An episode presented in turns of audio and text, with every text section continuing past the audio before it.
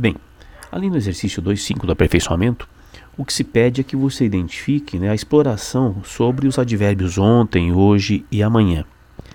E embora muita gente possa pensar que a letra A seja a referência, esses advérbios mudariam de sentido dependendo de quem fala, não é fato. De verdade, de verdade, o que acontece é que esses advérbios, evidentemente, dependem do contexto. O seu sentido depende do contexto em que eles são enunciados. Então, ontem, em referência a este momento em que eu estou falando, corresponde a 9 de fevereiro. Se eu usar ontem daqui a dois dias, ele vai evidentemente se referir a 10 de fevereiro. Então, o valor desses advérbios muda conforme o contexto em que eles aparecem. Resposta era a letra B.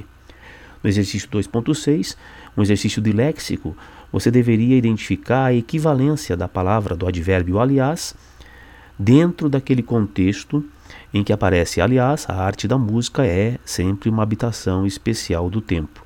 E nesse contexto, esse aliás equivale apenas ao que se diz no item 4 Diga-se de propósito, é, seja dito de passagem, é, diga-se a propósito e assim por diante. Resposta da 2.6 era 4, é, letra D.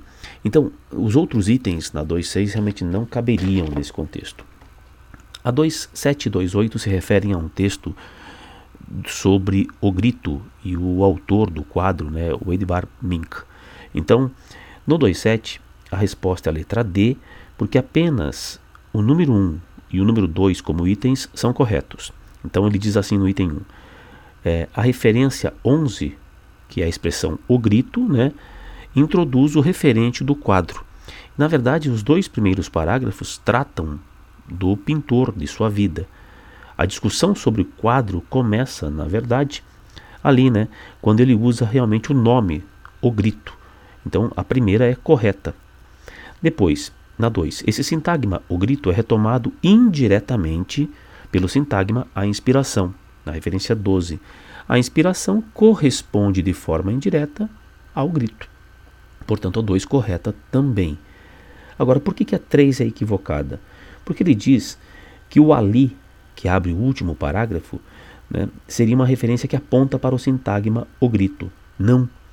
O ali, na verdade, se refere à circunstância, ao momento, né, ao, a, a, ao contexto em que o artista foi inspirado para poder fazer o quadro. Então veja, na 2.7, apenas a 1 e a 2 são corretas, é a letra D. Sabendo que a 3 é errada, a gente já teria facilidade de resolver a 2.8, porque ele pergunta justamente a quem se refere o ali.